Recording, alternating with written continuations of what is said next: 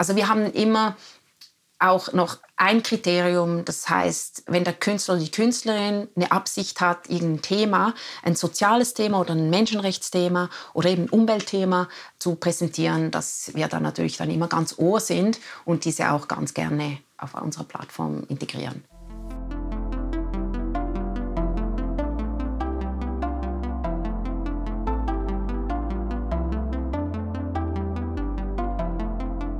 Willkommen zum Podcast Warum gehen, wenn man tanzen kann des Kunstvereins Schichtwechsel. Mein Name ist Laura Hilti und ich freue mich, dass Katrin Imhof heute bei uns zu Gast ist. Katrin Imhof ist Neurowissenschaftlerin und Geschäftsleiterin des Kunstunternehmens Satellites of Art. Aufgewachsen in Liechtenstein studierte sie in Zürich Neurobiologie und promovierte im Bereich Kinder- und Jugendpsychiatrie. Danach leitete sie für Amnesty International eine Kampagne gegen Folter und war anschließend 13 Jahre lang für UNICEF in Ländern wie Afghanistan, Nigeria und Libyen tätig. 2015 wechselte sie zur NGO Right to Play, die spielbasierte Methoden nutzt, um Kinder zu fördern. Vor zwei Jahren entstand die Idee, Kunstschaffende aus Afrika, Lateinamerika, dem Nahen Osten, Osteuropa und Asien mit potenziellen KäuferInnen zusammenzubringen. Dafür hat Katrin Imhof vor einem Jahr das Unternehmen Satellites of Art gegründet und dessen Geschäftsleitung übernommen. Daneben ist sie 50-Jährige als Stiftungsrätin und Beraterin in den Bereichen Entwicklungszusammenarbeit und Migration tätig. Ich habe Katrin Imhoff vor rund einem Jahr kennengelernt, aber schon davor von ihrem Unternehmen Satellites of Art gehört. Von Anfang an staunte ich über die Energie, mit der Katrin dieses Unternehmen vorantrieb und auch bereit war, dafür große finanzielle Risiken einzugehen. Es freut mich sehr, heute mehr über ihre Motivation und die Hintergründe zu erfahren. Hallo Katrin. Hallo Laura, danke für die Einladung. Sehr gerne. Was war dein Berufswunsch als Jugendliche? Ich hatte oft den Wunsch, mich entweder mit, mit dem Verhalten von Menschen und Tieren zu befassen oder auch immer ein bisschen mit dem Gedanken gespielt, was in der Richtung von Architektur oder Design oder in diesem Bereich dann mal tätig zu werden. Du hast dann Neurobiologie studiert. Könntest du kurz erklären, was das ist und wie du darauf gekommen bist? Ich hatte äh, von diesem Wunsch ein bisschen besser zu verstehen, wie Menschen und Tiere, das war immer auch Tiere, weil das war ja dann Biologie, sich verhalten, habe ich dann angefangen, eigentlich generell Biologie zu studieren und dann mich viel mehr dann eben, wie gesagt, mit dem Verhalten zu beschäftigen, aber Neurobiologie, das ist dann halt auch die Hirnforschung. Also wir haben dann Prozesse im Hirn beobachtet. Auch ganz speziell haben wir dann ähm, Studien gemacht mit Kindern, die Probleme haben mit der Hyperaktivität oder mit der Aufmerksamkeit. Also wirklich zu sehen, was für eine Rolle spielt das Gehirn im Verhalten von Menschen. Da gibt es natürlich noch ganz viele andere Bereiche. Aber mich hat das immer sehr interessiert, die Biologie sicher nicht außer Acht zu lassen. Wie kann man mit Neurobiologie Kindern und Jugendlichen zum Beispiel helfen? Für uns war es sehr wichtig, auch die Kinder und die Familien und besonders Mütter in diesem Bereich zu entlasten, damit man auch zeigen konnte, dass die Ursachen von bestimmten Verhaltensweisen eben ganz biologische Gründe haben. Und die Entlastung ist dadurch entstanden, dass Mütter in dieser Zeit, als ich noch diese Studien gemacht hatte, das ist nun auch schon 25 Jahre her, dass sie entlastet wurden durch Nachweis, biologischer Nachweis, dass das Kind einen anderen Stoffwechsel hat, andere Hirnfunktionen eigentlich da sich abspielen und so dann die Kinder auch Hilfe kriegen konnten, die sie brauchten, um mit ihren, sagen wir mal, mit ihren Freunden und Freundinnen besser umzugehen, besser in der Familie zu funktionieren und auch besser im Schulsystem, das ja sehr darauf aus ist. Also unser Schulsystem hat ja in manchen Umständen und Situationen nicht so viel Platz für Kinder, die anders funktionieren, damit die dann auch diese Unterstützung kriegen, damit man weiß, dass das Kind anders funktioniert und das dann eben genau so angehen kann mit besonderem Verhalten auch vom Umfeld und natürlich eben Neurobiologie, auch sehr medizinisch begründet. Da gab es dann auch natürlich Möglichkeiten, das medikamentös zu behandeln.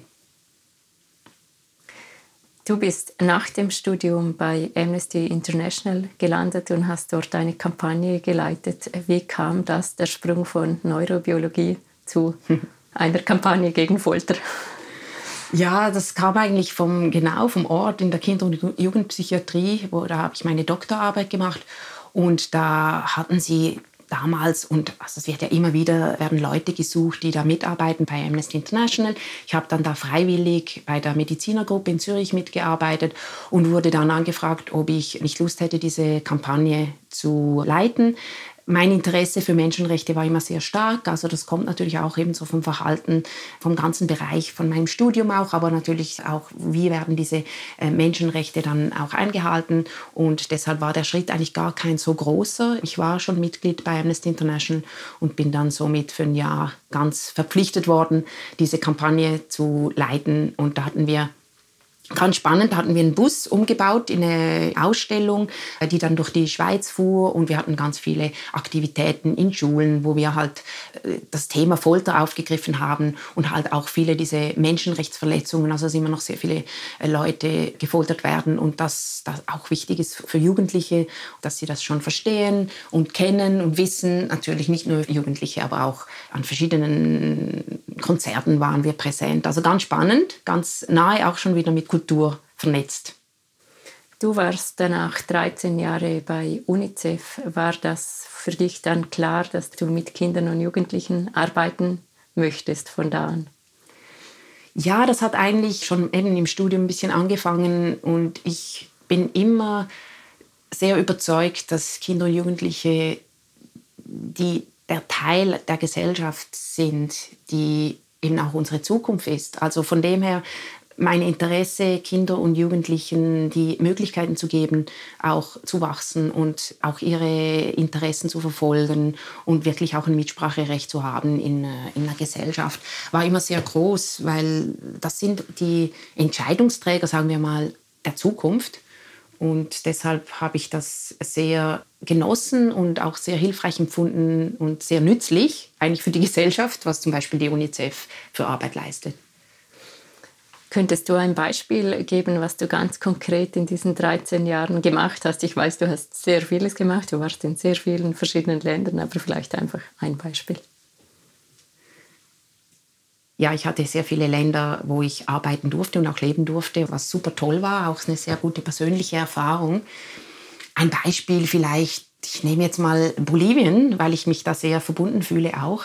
Da hatten wir Kinder und Jugendliche unterstützt, dass sie in ihrer Sprache lernen dürfen, weil häufig geht man ja in die Schule und dann kommt auf einmal eine andere Sprache. Das geht ja uns übrigens auch so, weil Liechtensteiner Dialekt oder Schweizerdeutsch ist ja auch nicht eine geschriebene Sprache. Also man kommt dann in die Schule und muss dann auf einmal in einer anderen Sprache funktionieren.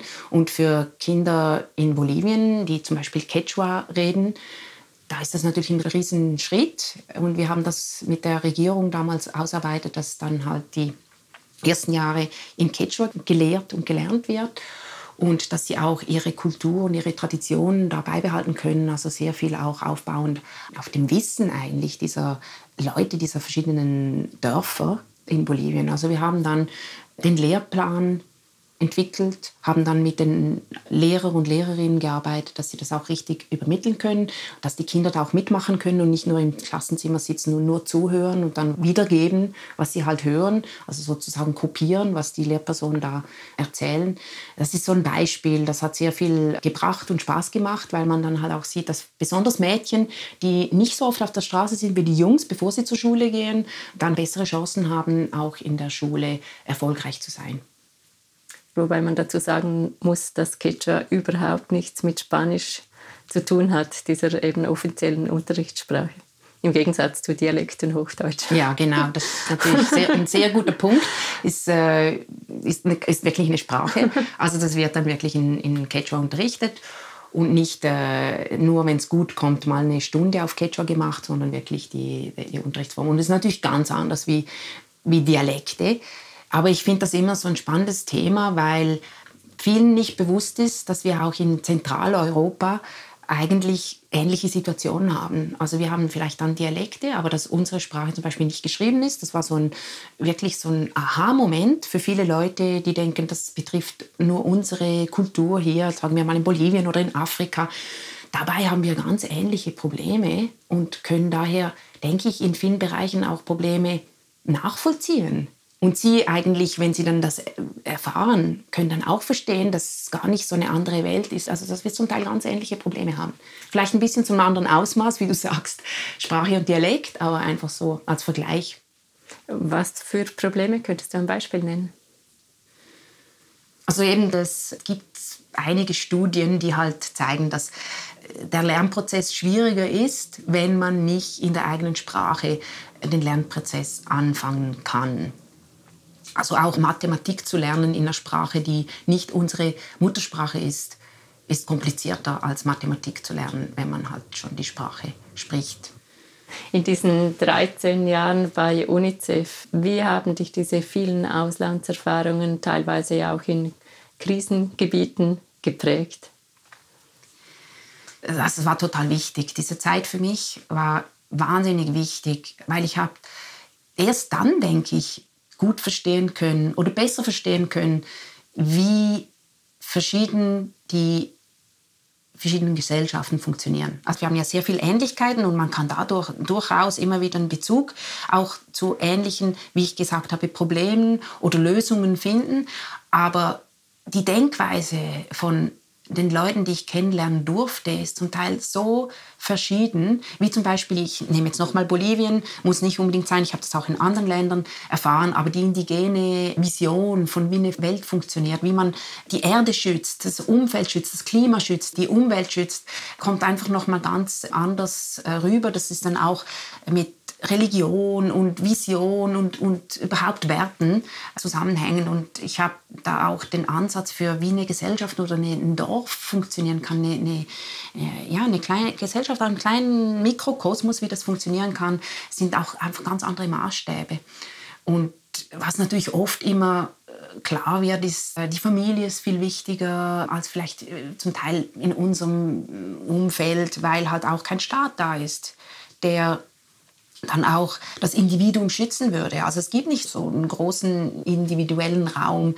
Es ist mehr immer die Familie und dann eben auch das ganze Dorf, das eine Rolle spielt. Und das ist wahnsinnig erfrischend und auch hilfreich, das kennenzulernen, obwohl wir ja dann, wenn wir wieder zurück sind, wenn ich dann wieder in Liechtenstein bin oder in der Schweiz, da hat es wieder einen Staat oder andere Institutionen, die mich natürlich dann auch schützen. Und dann braucht man das auf einmal nicht mehr äh, so groß. Aber das sind so ein bisschen die Erklärungen, die ich irgendwie verstanden habe, dass das deshalb funktioniert das so. Aber es hat ein wahnsinniges ein Benefit, also ein wahnsinniges ähm, positives Resultat auch für die Gesellschaft, weil die Gesellschaft einfach viel mehr als Gesellschaft funktioniert und weniger individuell. Das ist nur so ein Beispiel, dass ich dann wirklich auch meine Ansicht von verschiedenen Lebensweisen ein bisschen erfrischen, ein bisschen weiterentwickeln durfte. Also auch in dem Sinne, dass diese indigenen Kulturen, die ja oft als unterentwickelt bezeichnet wurden, also eigentlich Lebensformen haben, wie eben, dass sie die Umwelt schützen, die unserer aus heutiger Perspektive weit voraus sind? Würde ich auf jeden Fall sagen, ja. Es ist wirklich, es kommt so das große Fragezeichen muss es denn so sein, wie wir denken, es sollte sein? Und müssen wir uns in diese Richtung weiterentwickeln, die wir denken, bringt uns am meisten Freude oder Lebensmut oder äh, am meisten Einkommen vielleicht, oder? Wir denken dann sehr oft auch sehr finanziell orientiert und das war schon ein Augenöffner dass die Ziele, die wir uns setzen, oder ich mich, vielleicht rede ich am besten einfach mal von mir, die ich mir gesetzt hatte, gar nicht unbedingt relevant sind und vielleicht gar nicht so bereichernd sind für mein Leben, wie ich gedacht habe. Und das soll jetzt auch gar nicht alles abgeklärt klingen. Ich habe da auch nicht total eine Totalwendung gemacht, aber ich konnte einfach meinen Horizont, meine Denkweise erweitern und wie gesagt, man muss das dann auch ein bisschen festhalten, weil das ist dann manchmal auch schnell wieder weg, wenn man dann wieder im gewohnten Umfeld sich bewegt. Und was konntest du für dich festhalten bis heute? Weniger vielleicht die individuelle, aber mehr die Ausrichtung generell auf die Gesellschaft. wenn man jetzt Geld braucht oder finanzielle Schwierigkeiten hat oder krank wird oder das so das Mitmenschliche und dann sicher das Ganze, die Vision für die Natur, die, die, Umwelt, wie man die Umwelt äh, besser schützen kann und vielleicht nicht nur denkt, ja, jetzt schützen wir mal die Umwelt, weil das ist gerade so, das sollte man so machen, aber dass man wirklich anerkannt, dass man Teil ist von, von der ganzen Natur und dass, dass man ohne die Natur auch keine große Zukunft mehr erwarten darf als Mensch und dass man da sieht, dass das so einen großen Respekt und Anerkennung gegenüber der Natur und der Erde, dass wir das eigentlich haben sollten und nicht als selbstverständlich annehmen, dass wir alles im Griff haben. Nach deinen 13 Jahren bei UNICEF bist du bei Right to Play gelandet, einer NGO, die Kinder fördert. Könntest du kurz schildern, was deine Rolle in dieser Organisation war? Ja, total spannend. Also das war auch eine ganz interessante Zeit. Ich äh, hatte ja viel mit Regierungen zusammengearbeitet und institutionellen Veränderungen in Ländern äh, und Reformen von Bildungssystemen. Und bei Right to Play äh, ging es wirklich darum, es ging auch um Reformen, aber wir haben sehr stark Kinder gefördert, um spielerisch zu lernen. Und zwar nicht nur, dass wir, also angefangen hatte das damals alles, dass äh, sehr viel gespielt wurde mit den Kindern in und außerhalb der Schule. Und zwar ganz strukturiert gespielt wurde mit Lernen, eigentlich mit Lerngedanken und auch einer Reflexion am Ende. Aber über die Jahre hat sich das dazu entwickelt, dass man eigentlich verschiedene, auch Kinderschutz und eben Bildung, eigentlich das ganz klar integrieren kann in so einen Lehrplan und dass die Regierungen und die Schulen das auch anwenden, dass einfach Spiel immer eine große Rolle spielt. Also das Spiel auch ein bisschen mit dem Gedanken vom Sport, fairer Sport, also wie geht man mit anderen um, wie, wie kann man Fähigkeiten entwickeln, die auch sonst fürs Leben gut sehen, dass wie kann man besser zuhören, wie können die Kinder besser miteinander ein Projekt vorwärts treiben. Also es geht da sehr viel, sehr fest darum, um diese Fähigkeiten, die eigentlich auch wichtig sind außerhalb der Schule eben so diese Fähigkeiten, die einem eigentlich so durchs Leben helfen. Und das war dann auch das Ziel, diese sehr stark zu fördern. Und dann haben wir das in Schulbetrieben oder wir haben Projekte gehabt mit Wasser, Hygiene. Und meine Rolle war da, das globale Programm zu leiten. Also in Afrika, wir hatten verschiedene Projekte in Afrika, Lateinamerika in den Anfängen und dann auch Mittlerer Osten, also zum Beispiel Libanon, Jordanien und wie gesagt äh, Afrika und auch einige Länder in Asien. Und ihr habt da quasi versucht, die Lehrpläne mitzugestalten und solche Methoden zu integrieren, sodass sie längerfristig Teil des Lehrplans Genau, also es, es, war, wir hatten beides eigentlich gemacht. Wir hatten auch ganz konkrete Aktivitäten gemacht. Mhm wir hatten da auch ganz viel Material dazu, dass da die Lehrpersonen in diesen Ländern, da haben wir natürlich denen geholfen, das am Anfang zu verstehen, also so ein bisschen so einen Kurs gemacht. Und dann äh, konnten sie das dann selber ausführen. Und wie du sagst, genau in die Lehrpläne hatten wir dann ganz viel spielerische Aktivitäten eingebaut, zum Beispiel der Lehrplan für Mathematik hat dann spielerisch eigentlich Mathematik beigebracht aber eben auch diese Fähigkeiten, um besser zusammenzuarbeiten, um vielleicht mal was zu verhandeln, für die Arbeit im Team oder irgendwie ja, die Kommunikation zu verbessern. Äh, das klingt ja sehr gut. Macht man das bei uns auch? ja, also es gibt ein paar sehr gute Beispiele, äh, Schulen, die das machen. Und wir haben das natürlich auch versucht, nicht nur in Ländern zu fördern, wo wir aktiv eben diese Länder, wo wir denken, die brauchen das, wie in Afrika. Bei uns in Liechtenstein in der Schweiz, würde ich sagen, gibt es ein paar Schulen, die machen das super. Andere Schulen sind vielleicht mehr traditionell unterwegs. Schade, weil da komme ich zurück auf die Hirnforschung, weil gezeigt wurde, dass wenn man Emotionen ins Spiel bringt, eben wie das schon sagt, ins Spiel bringt. Wenn man was lernt, kann man sich viel besser wieder daran erinnern. Du hast dann einen Schritt gewagt in die Selbstständigkeit. Du hast ein Unternehmen gegründet, Satellites of Art. Könntest du beschreiben, wie dieser Gedanke zustande kam, was deine Motivation dahinter war? Ich hatte schon während der Zeit, als ich noch in den letzten 20 Jahren da in der Entwicklungszusammenarbeit unterwegs war, hatte ich mich immer sehr für Kunst interessiert. Also eigentlich immer schon. Und ich hatte da halt zum Teil auch sehr viel Zeit. Also ich hatte dann halt, was mache ich denn am Wochenende? Irgendwo in einer Stadt in Afrika, wo ich eigentlich alle die Cafés schon kannte, immerzu mit den gleichen Leuten um die gleiche Zeit im gleichen Café Kaffee getrunken habe, habe ich dann auch Zeit verbracht in Galerien und wirklich auch Künstler und Künstlerinnen kennenzulernen. Und als ich dann wegging von Right to Play, war das so die Idee. Also die Idee kam eigentlich schon vorher. Wir hatten auch schon vorher angefangen, so ein bisschen das Konzept und die Strategie auszuarbeiten. Ich habe das mit einer Freundin, die ich auch bei der UNO kennengelernt hatte, zuerst mal angefangen. Wir hatten dann geschaut, was gibt es eigentlich schon auf dem Markt, damit Künstler und Künstlerinnen aus Ländern, die eben weniger, sagen wir mal, entwickelt sind, ich mag irgendwie diesen Begriff von Entwicklungsländern weniger entwickelt, wenig, aber brauchen wir mal diesen Begriff. Also wir, hatten, wir wollten wirklich Künstler und Künstlerinnen Möglichkeiten geben, um auch international und eben vielleicht in Europa oder Nordamerika Kontakte zu knüpfen, die dann auch ihren Verkauf fördern würden.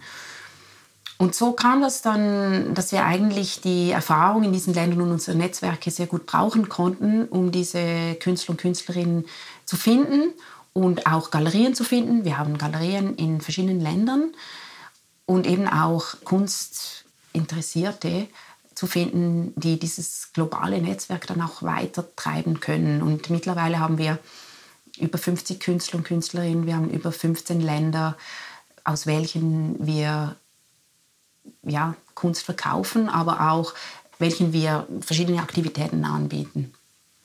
Was war der Gedanke dahinter, ein Unternehmen zu gründen und nicht eine NGO?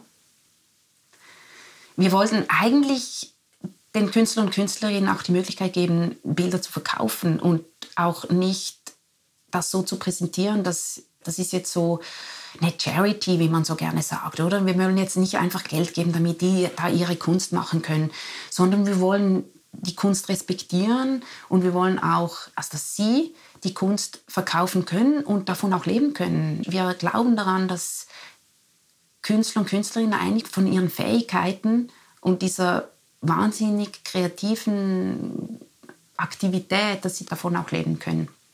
Und deshalb haben wir eine Firma gegründet. Ich würde sagen, wir sind eine gemeinnützige Firma. Wir sind soziale Unternehmerinnen. Der Fokus ist sehr sozial. Wir haben ja verschiedene Aspekte. Wir haben einen Bereich, wo wir Kunst fördern und gerne möchten, dass sie das verkaufen können, wo man dann auch ihre Ideen sieht. Sie haben ja vielfach auch ein Menschenrechtsthema oder irgendein Thema, Wasser, Klima, also dass man das sieht. Wir wollen gerne das Netzwerk vergrößern. Also wir bringen auch Künstler und Künstlerinnen zusammen. Also wir haben zum Beispiel jetzt auch hier in Liechtenstein im November im Schaufenster in Schaan bringen wir eine kubanische Künstlerin und Liechtensteiner Künstler zusammen und wollen das auch fördern, dass das Netzwerk vergrößert wird, dass es hier einen Austausch gibt zwischen Kunstschaffenden, aber auch zwischen Kulturen. Und wir wollen und unterstützen sie auch, dass sie an eine Messe gehen können. Also wir haben zum Beispiel jetzt auch eine Messe in Palma in Spanien. Da unterstützen wir eine Künstlerin aus Libanon und helfen ihr einfach diesen ganzen Prozess, der administrative Prozess, der ja sehr mühsam ist zum Teil, dass sie da nicht so alleingelassen sind. Vielleicht, um nochmals besser zu verstehen, wie ihr funktioniert als Organisation. Du sprichst von wir und inzwischen seid ihr ja nicht mehr zu zweit. Also wer steckt denn da alles dahinter und was tun alle diese Menschen? Also wir sind eigentlich drei Gründerinnen. Und zwar ganz spannend, also ich bin ja in Liechtenstein, in Liechtenstein aufgewachsen. Eine Mitgründerin ist auch aus Liechtenstein. Wir haben auch eine Mitgründerin oder eine Gründerin aus Berlin. Also wir sind eigentlich sehr international aufgestellt. Unsere Kommunikationsexpertinnen, die sitzen in Peru und in Indien. Wir haben zwei Kuratorinnen, eine aus Ruanda und eine aus Uganda und die leben auch da. Also sind nicht alle hier gerade um die Ecke, sondern unser Austausch findet dann sehr oft über ja, virtuelle Möglichkeiten, digitale Plattformen statt. Wir sind eigentlich in Europa sehr gut verteilt. Wir haben auch eine Kollegin, in London, wir haben jemanden in Barcelona. Unsere Kollegin in Barcelona zum Beispiel entwickelt gerade ein Programm für eine Akademie, wo wir dann Kunstschaffende ihnen helfen wollen, dass sie zum Beispiel sich besser vermarkten können, dass sie über ihre Rechte Bescheid wissen. Und wir wollen da gerne auch mit der Universität in Barcelona zusammenarbeiten, dass das dann zertifiziert wird. Also wie du siehst, wir sind in London, Barcelona, Zürich, Liechtenstein, und Berlin tätig und viele unserer Mitarbeiterinnen, die kommen aus irgendeiner Ecke in der Welt. Wir haben auch noch einen Grafiker in Südafrika. Also ganz international. Und wie viele seid ihr im Moment? 15. Wir sind jetzt gerade 15 und viele von uns, eigentlich fast alle, arbeiten freiwillig. Also wir haben so ein Kommissionsprinzip auch. Also wenn wir was verkaufen oder wenn wir natürlich Arbeit haben und wir da Unterstützung kriegen von der Stiftung oder von einem Sponsor, dann können wir diese Person für eine bestimmte Arbeit bezahlen. Und sonst sind wir eigentlich freiwillig so der Stamm. Und die regulären Arbeiten sind auf freiwilliger Basis mit ganz wenig, sagen wir mal so, Incentives, wie sagt man das besser, also ganz äh, wenig finanzieller Zustupf, ein kleiner finanzieller Zustupf eigentlich. Also ganz wichtig, das Team arbeitet eigentlich auf freiwilliger Basis und auf Kommission. Du bist die Geschäftsführerin. Kannst du mittlerweile davon leben? Leider nicht.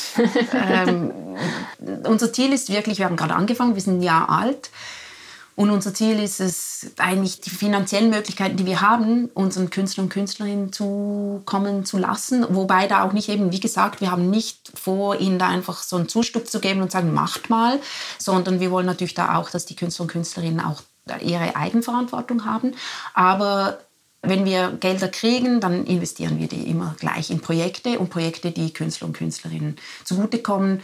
Ich denke mal, für die nächsten vier bis fünf Jahre werde ich und vielleicht auch andere Kolleginnen bei uns nicht davon leben können. Aber wir sind alle, wir glauben daran, dass das wirklich ein Ansatz ist, der vielen Kunstschaffenden zugutekommen wird. Und wie ist der Stand aktuell? Also ihr habt eben auf der Website, ich habe mal nachgeschaut, über 200 Werke aus 15 Ländern. Also wie läuft der Verkauf? Wie viele Werke verkauft ihr pro Monat? Oder also ist das schon in einem Ausmaß der Fall, mit dem ihr zufrieden seid oder seid ihr noch in den Anfängen? Ich würde sagen, wir sind noch in den Anfängen. Also unsere Erfahrung hat gezeigt, dass wir dann gut verkaufen, wenn wir persönliche Interaktion haben. Wenn die Käufer und Käuferinnen dann uns auch kennen und sehen und dem kann man trauen und wir auch die Leute vielleicht mal irgendwo getroffen haben. Also wir haben zum Beispiel sehr gut verkauft, als wir eröffnet hatten. Das war damals mit dem Künstler aus Südafrika, Reggie Kumalo, haben wir dann ganz schnell ganz viele Bilder verkauft. Wie gesagt, es kommt immer darauf an, ob wir gerade eine Aktivität haben, wo wir dann eben auch wirklich Leute treffen können und dürfen. Wir waren auch an der Kunstmesse in München und wir hatten da zwei Künstlerinnen aus Uganda ausgestellt, zwei aus Armenien und eine aus Bolivien und hatten damals auch wieder gleich Bilder verkaufen können. Ich würde sagen, wir verkaufen so eins bis zwei Bilder im Monat. Das ist wirklich, ich würde sagen, in den Anfängen. Wie gesagt, es hängt halt davon ab, wie viel wir auch ganz konkrete Aktivitäten planen können und dann läuft es. Was ist die Preisspanne von diesen Bildern? Wir haben Bilder von einige hundert Euro bis 15.000 bis 20.000 Euro. Die Bilder, die dann auch teurer sind, das sind schon ziemlich bekannte Künstler und Künstlerinnen auch, deshalb sind die dann auch teurer. Aber man kann auch einen, einen Druck oder ein, ein, Foto, das vielleicht ein bisschen billiger ist, kaufen für ein paar hundert Euro. Ich würde mal sagen, da wären ja sicher sehr viele Künstlerinnen und Künstler interessiert an einer solchen Möglichkeit. Wie sucht ihr diese aus? Wir haben Kriterien gesetzt, wie wir die aussuchen. Also ich, ich, muss vielleicht noch ein bisschen an den Anfang zurückgehen. Da hatten wir sehr nahe Zusammenarbeit mit den Galerien vor Ort und das war auch das Thema von Vertrauen ist wahnsinnig wichtig. Also unsere Kolleginnen und Partner aus diesen Ländern hatten dann das Vertrauen schon aufgebaut mit den Künstlern und Künstlerinnen. Und wir hatten am Anfang gedacht, ach, das wird ja schwierig, wie finden wir die denn? Und das war dann aber ganz einfach, weil das Vertrauen schon da war. Wir haben dann angefangen, Kriterien zu setzen. Also wir erwarten eine bestimmte Qualität. Wir haben ja auch diese Kuratorinnen, die dann auch schauen, ob das im internationalen Markt wirklich, ob die Qualität genug gut ist. Also nicht nur welche Materialien sie brauchen, aber auch zum Thema oder die Techniken äh, dahinter für uns. Und das unterscheidet uns auch von anderen Firmen, würde ich sagen, oder Start-ups. Wir wollen auch die Werte repräsentiert sehen. Also wir arbeiten besonders mit Künstlern und Künstlerinnen zusammen, die eben auch Werte vermitteln, zum Beispiel eben Menschenrechte. Wir haben ja auch in Abidjan in Côte d'Ivoire hatten wir ja auch ein Thema Klima, hatten wir ein, ein Mural, also so ein, ein riesiges ähm, Wandbild. Genau, Wandbild, danke, gemacht. Äh, das dann auch von der Straße vom Flughafen zum Konferenzcenter, wo dann auch eine große Konferenz stattgefunden hatte mit Staatsoberhäuptern. Äh, also wir haben immer auch noch ein Kriterium, das heißt, äh, wenn der Künstler oder die Künstlerin eine Absicht hat, irgendein Thema, ein soziales Thema oder ein Menschenrechtsthema oder eben ein Umweltthema zu präsentieren, dass wir dann natürlich dann immer ganz ohr sind und diese auch ganz gerne auf unserer Plattform integrieren. Ist das auch das, was euch von einer klassischen Galerie unterscheidet? Wobei ich denen ja nicht unterstellen möchte, dass sie sich nicht für diese Themen interessieren. Aber was ist der Unterschied? Oder seid ihr einfach eine Kunstgalerie? Genau, das hast du ganz, äh, ganz gut erfasst. Also der Unterschied zu anderen, oder sagen wir mal zu einer Galerie, weil jetzt nach Covid kamen ja ganz viele Galerien, die sind auf einmal online und verkaufen da ihre Bilder. Und der Unterschied ist schon, dass wir diese Werte eigentlich weiterentwickeln wollen und eben auch Projekte anreißen wollen, die diese Werte über Kunst vermitteln. Und was schon auch unterschiedlich ist, ist, dass wir diese Künstlerinnen und Künstler aus ähm, diesen Ländern, aus Afrika, aus Asien, aus Lateinamerika fördern. Wenn man so die generellen äh, Galerien anschaut, sieht man häufig Themen. Es gibt dann Galerien, die haben chinesische Kunst oder aus ihrem bestimmten Land, aber dass es so allgemein ist, dass wir eben auch Talente eigentlich, die auch anfangen erst auf dem Markt. Also ich würde sagen, Talente ist ein Unterschied. Äh, die Länder, wo die Künstler und Künstlerinnen herkommen, das ist uns auch ganz wichtig, dass die eben nicht schon in Europa sind. Also wir machen es uns ein bisschen schwer hier, weil wir suchen die Künstler und Künstlerinnen in den Ländern, wo sie leben, die sollen auch da bleiben, wenn sie wollen. Also das ist wirklich ein wichtiges Thema für uns, weil wir wollen sie da nicht aus ihrem Umfeld rausreißen, damit sie überhaupt eine Chance haben. Sie sollen auch international eine Chance kriegen und eben, wie gesagt, die Werte, die wir vermitteln wollen. Du hast jetzt mehrere Mal erwähnt, dass ihr Projekte macht und die Kunstschaffenden fördert. Könntest du ein Beispiel dafür geben? Also ein Beispiel ist dieses äh, Wandbild in Côte d'Ivoire. Wir haben andere Themen dieses Jahr. Also wir haben uns drei Themen vorgenommen. Eins ist eben Klimaschutz, das andere ist die mentale Gesundheit und Migration. Und wir hatten zum Beispiel auch ein Webinar, also so ein Austausch über mentale Gesundheit und wie über Kunst mentale Gesundheit gefördert werden kann oder wie eben Künstler und Künstlerinnen auch mentale Gesundheit, diese Themen in ihre Bilder einbringen. Wir hatten auch ein Klimaschutzprojekt, wo wir Künstlerinnen und Künstlerinnen gebeten haben, ein Thema zu verarbeiten. Also da ging es um die Verwüstung unseres Planeten. Also es wird einfach zu trocken, wie wir auch gesehen haben. In Europa ist es ja immer noch eigentlich Trockenheitsalarm, obwohl es jetzt ja ein paar Tage regnet. Und die Künstler und Künstlerinnen haben dann das Thema aufgegriffen und Kunst zum Thema Verwüstung kreiert. Ist das nicht auch eine Instrumentalisierung von Kunst, dass ihr quasi den Kunstschaffenden vorgebt, was sie so zu tun haben und welche Themen sie zu integrieren haben? Super Frage. Das war ein ganz wichtiges Thema am Anfang, als wir angefangen hatten. Wir haben absichtlich nicht kuratiert. Also man sieht auf unserer Webseite, es hat keine Themen da und das war ganz absichtlich. Wir hatten die Themen immer im Kopf, dass wir eigentlich gerne schauen möchten, was gibt es da, welche Künstler und Künstlerinnen machen dazu schon was. Und ganz wichtig, wir haben das aufgegriffen von den Kunstschaffenden. Wir haben ihnen nicht gesagt, mach mal zum Thema, sondern wir hatten zum Beispiel eine Anfrage, könnt ihr das mit euren Künstler, Künstlerinnen machen, wie eben Thema Verwüstung. Und dann haben wir geschaut, wer aus der Gruppe wäre dann eigentlich interessiert, daran zu arbeiten. Also wir haben ganz absichtlich nicht kuratiert. Das heißt, wir haben ganz absichtlich keine Themen aufgestellt. Wir haben das so ein bisschen für uns. Wir wissen so ein bisschen, welche Künstler und Künstlerinnen welche Themen schon aufgegriffen hatten, bevor wir existierten und sprechen die dann auch an. Aber wir bitten nicht irgendwelche Kunstschaffende einfach jetzt da was zu kreieren, wenn für sie das gar kein zentrales Thema ist. Könntest du ein Beispiel einer Künstlerin oder eines Künstlers nennen, die oder der schon von eurer Plattform profitiert hat und vielleicht kurz nachskizzieren, wie dieser Prozess gelaufen ist? Also ein Beispiel ist natürlich Reggie Kumalo. Er war der Künstler, mit dem wir dann auch eigentlich gestartet haben im September letztes Jahr. Und ganz interessant, da ist es auch, also zu deiner vorigen Frage. Er hatte schon vorher das Thema Hunger und hat das wirklich in seinen Bildern auch eingebracht. Also ganz ein sehr interessantes Bild. Er hat das letzte Abendmahl in Afrika gemacht. Da sitzen ganz viele Frauen da. Also er hat Frauen genommen für die Apostel und hat dann aber ganz leere Teller vor ihnen. Also das ist wirklich das Hungerthema aufgegriffen. Und wir hatten da einige Bilder verkaufen können. Wir hatten auch eine bolivianische Künstlerin, Andrea Terceros. Sie kam dann über uns zur Kunstmesse in München und wir hatten ihr dann auch noch einen Ort zur Verfügung gestellt in Berlin, wo sie dann auch noch zwei Monate arbeiten durfte und dort dann auch eine Ausstellung organisiert und auch sie mit Kunstschaffenden in Berlin vernetzt.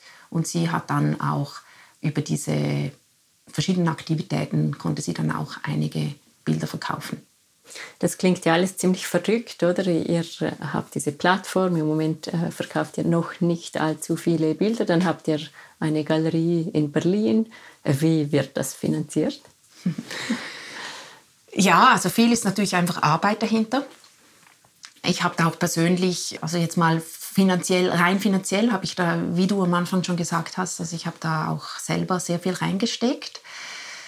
Und Ansonsten ist es sehr viel Arbeit. Also wir versuchen jetzt mehr und mehr Aktivitäten dann zu organisieren, wenn wir auch Unterstützung kriegen. Also eben, wenn wir von der Stiftung äh, Unterstützung kriegen oder wir haben auch eine Möglichkeit auf der Plattform, auf der Webseite uns zu sponsoren. Also es gibt so einen Bereich, wo man dann auch sehen kann, was wir mit dem Geld machen und haben dann mit dieser finanziellen Unterstützung natürlich die Möglichkeit, diese Projekte äh, zu organisieren. Aber ansonsten ist es sehr viel Arbeit von diesem Team, das man übrigens auch auf unserer Webseite sieht, wer das alles ist. Und es ist ein bisschen verrückt, ja, aber es ist auch ganz interessant, wie viele Leute, also ich hatte ganz viele Zusagen und ganz viele auch Leute, die uns anschreiben und sagen, hey, sowas wollte ich schon lange mal machen, kann ich bei euch mitarbeiten? Und dann kommen ganz viele verschiedene Projekte zustande und dann, wie gesagt, dann suchen wir halt auch Geldgeber und Geldgeberinnen, die das dann finanzieren oder mitfinanzieren können. Was war so ein Moment, wo du dachtest, doch, diese Idee war die richtige, ich möchte dranbleiben, weil ich nehme mal an, das wusste man ja davor nicht und es war ein großes Risiko dabei. So, in welchem Moment hast du gespürt, doch, das ist es? Ich würde sagen, das geht zurück auf Juni, Juli dieses Jahres. Also wir hatten natürlich ganz viele äh, tolle Sachen schon unternehmen dürfen seit September 2021, wo wir offiziell angefangen hatten. Aber wir hatten im Juni, Juli die Möglichkeit, jemanden auch wieder sehr bescheiden anzustellen, der oder die dann uns hilft, mehr Gelder zu finden. Und wir hatten wahnsinnig viele Anfragen. Und ich hatte dann diesen Leuten gesagt, ja, wir haben jetzt jemanden, aber ihr dürft gerne noch mitarbeiten. Es geht ein bisschen zurück ja, auf diese Frage von vorher. Also es hat mich extrem beflügelt zu sehen, wie viele Leute und wie groß das Interesse ist. Und wir haben dann auch ganz verschiedene Anfragen. Also die Leute kommen aus ganz verschiedenen Bereichen. Und da wusste ich, doch, das macht Spaß. Also das ist was, das macht Spaß, nicht nur mir. Und es ist was, das auch Sinn macht. Also es, es hat sehr viele Kunstschaffende, die wir unterstützen können. Wir kriegen auch, und das war so ein bisschen im gleichen Moment auch, wir waren dann kommunikativ besser unterwegs. Also wir haben mehr auf Facebook und auf Instagram, auf LinkedIn zeigen können und haben dann auch ganz viele Meldungen auch von Kunstschaffenden gekriegt. Wir hatten auch eine Anfrage mit der UNO zusammen, also von einer Kunstschaffenden auch, äh, die aber schon ziemlich bekannt ist, auch ob wir zusammen äh, was vorbereiten können für die UNO, dass da Kunst auch mehr auf dieser Agenda für die folgenden Jahre ist, auf dieser Entwicklungs-, eigentlich nachhaltigen Entwicklungsagenda ähm, auftaucht. Also wir hatten sehr viele Anfragen aus verschiedenen Bereichen und eben Kunstschaffende, die dann auch gesagt haben, wir waren dann ein bisschen ruhig für ein paar Wochen und haben gesagt, hey, was ist denn los? Warum, wo, wo seid ihr denn? Warum habt ihr jetzt letzte Woche nichts auf Instagram gepostet und wir haben da nichts gesehen? Also wir werden bekannter und bekannter und das macht wahnsinnig Spaß, weil es wie so ein Schneeballeffekt. Es wissen mehr Leute, dass wir existieren und es kommt wahnsinnig viel zurück von verschiedenen Bereichen, auch Galerien, die mit uns zusammenarbeiten wollen als Partner. Wir arbeiten ja auch mit der Jerewan Biennale, also es ist eigentlich nicht eine Galerie, sondern es ist wirklich so eine Institution, die auch Kunstschaffende längerfristig unterstützt und verschiedene Aktivitäten organisiert. Also ganz viele positive Rückmeldungen. Das klingt nach wie vor alles ziemlich wahnsinnig für mich. Wie stimmst du das alles?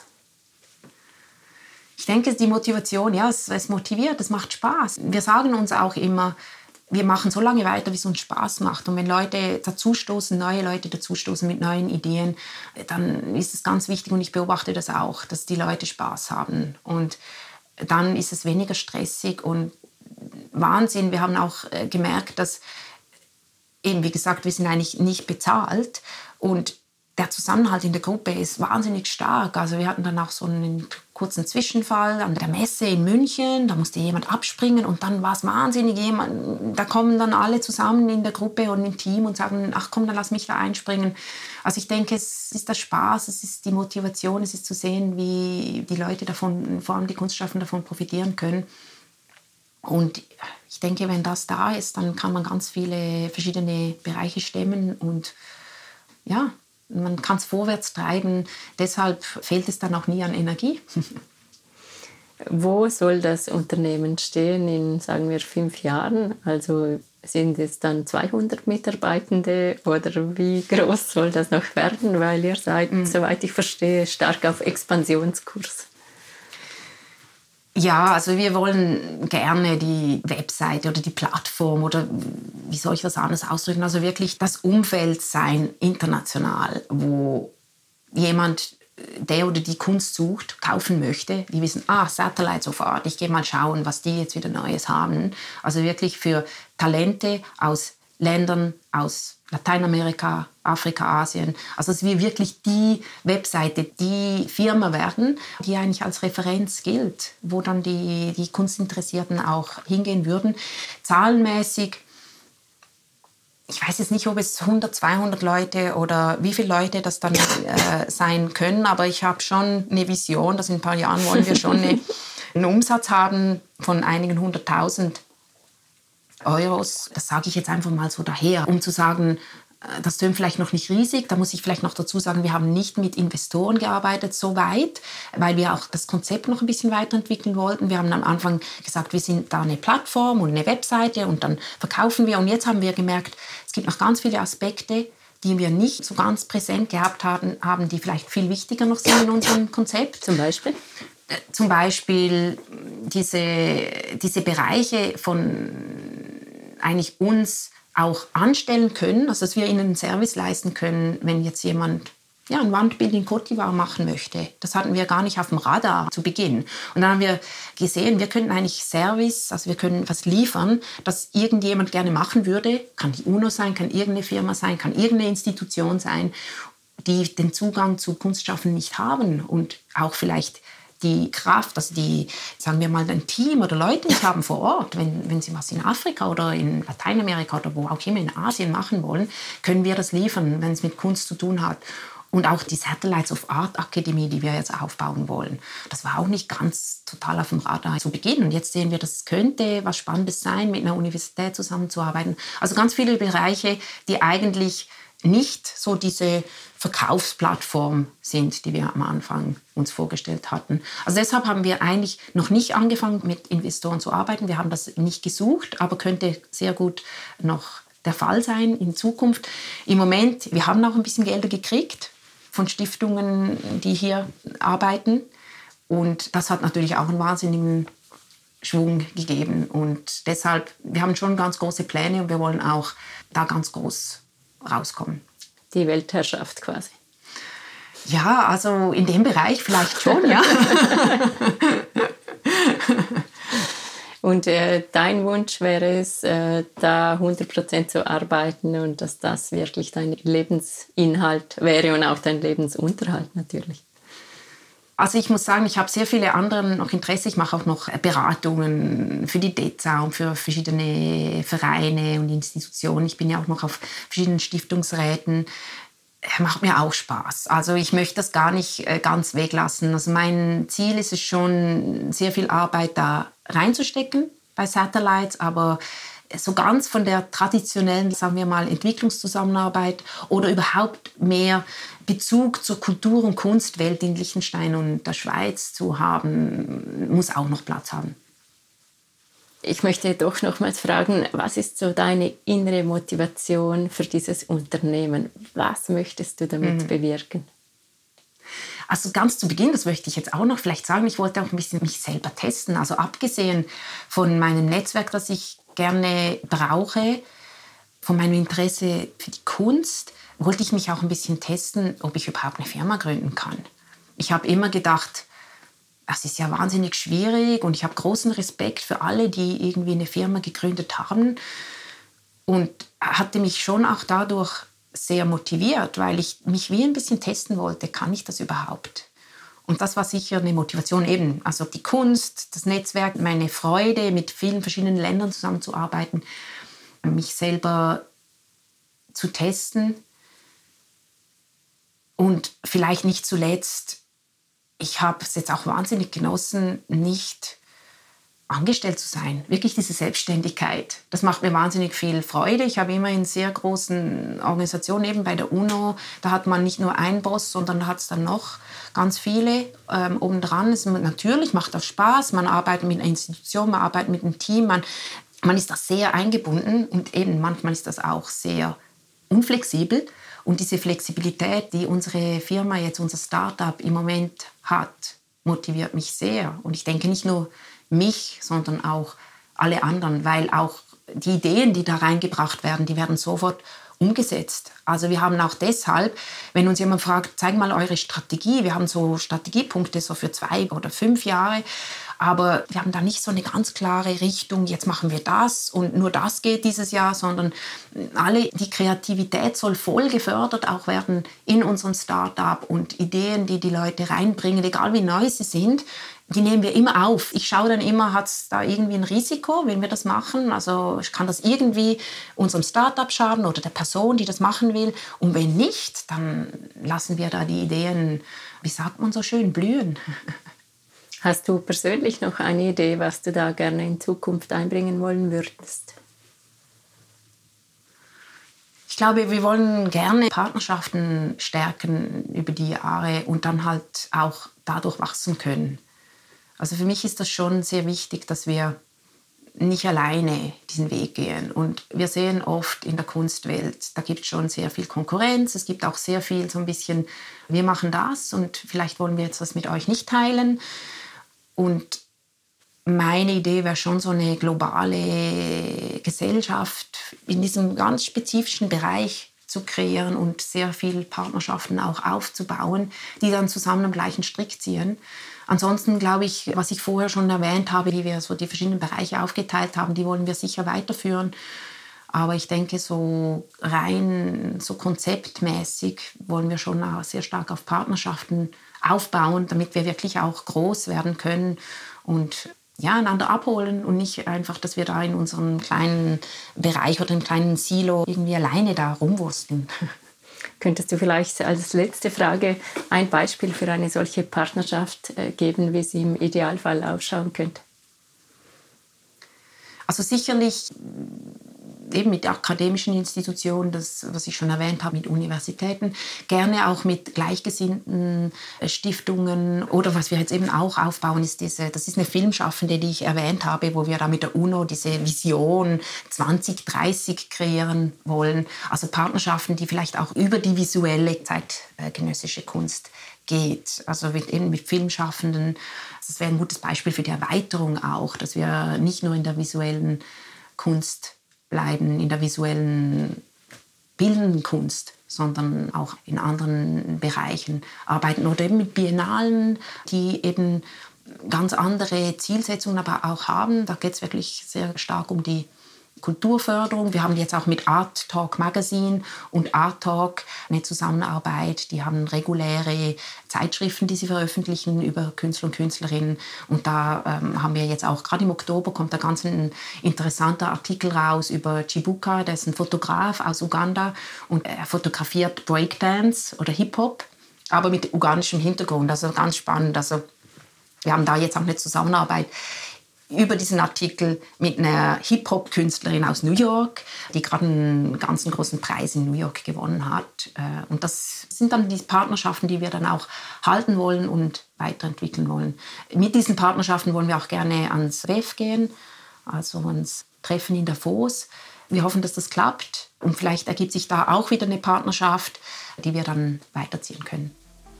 Vielen Dank, Katrin. Ich werde gespannt weiterverfolgen, wohin das noch geht und äh, in Anbetracht dessen, dass ihr ja die Weltherrschaft wollt, äh, wann das passieren wird.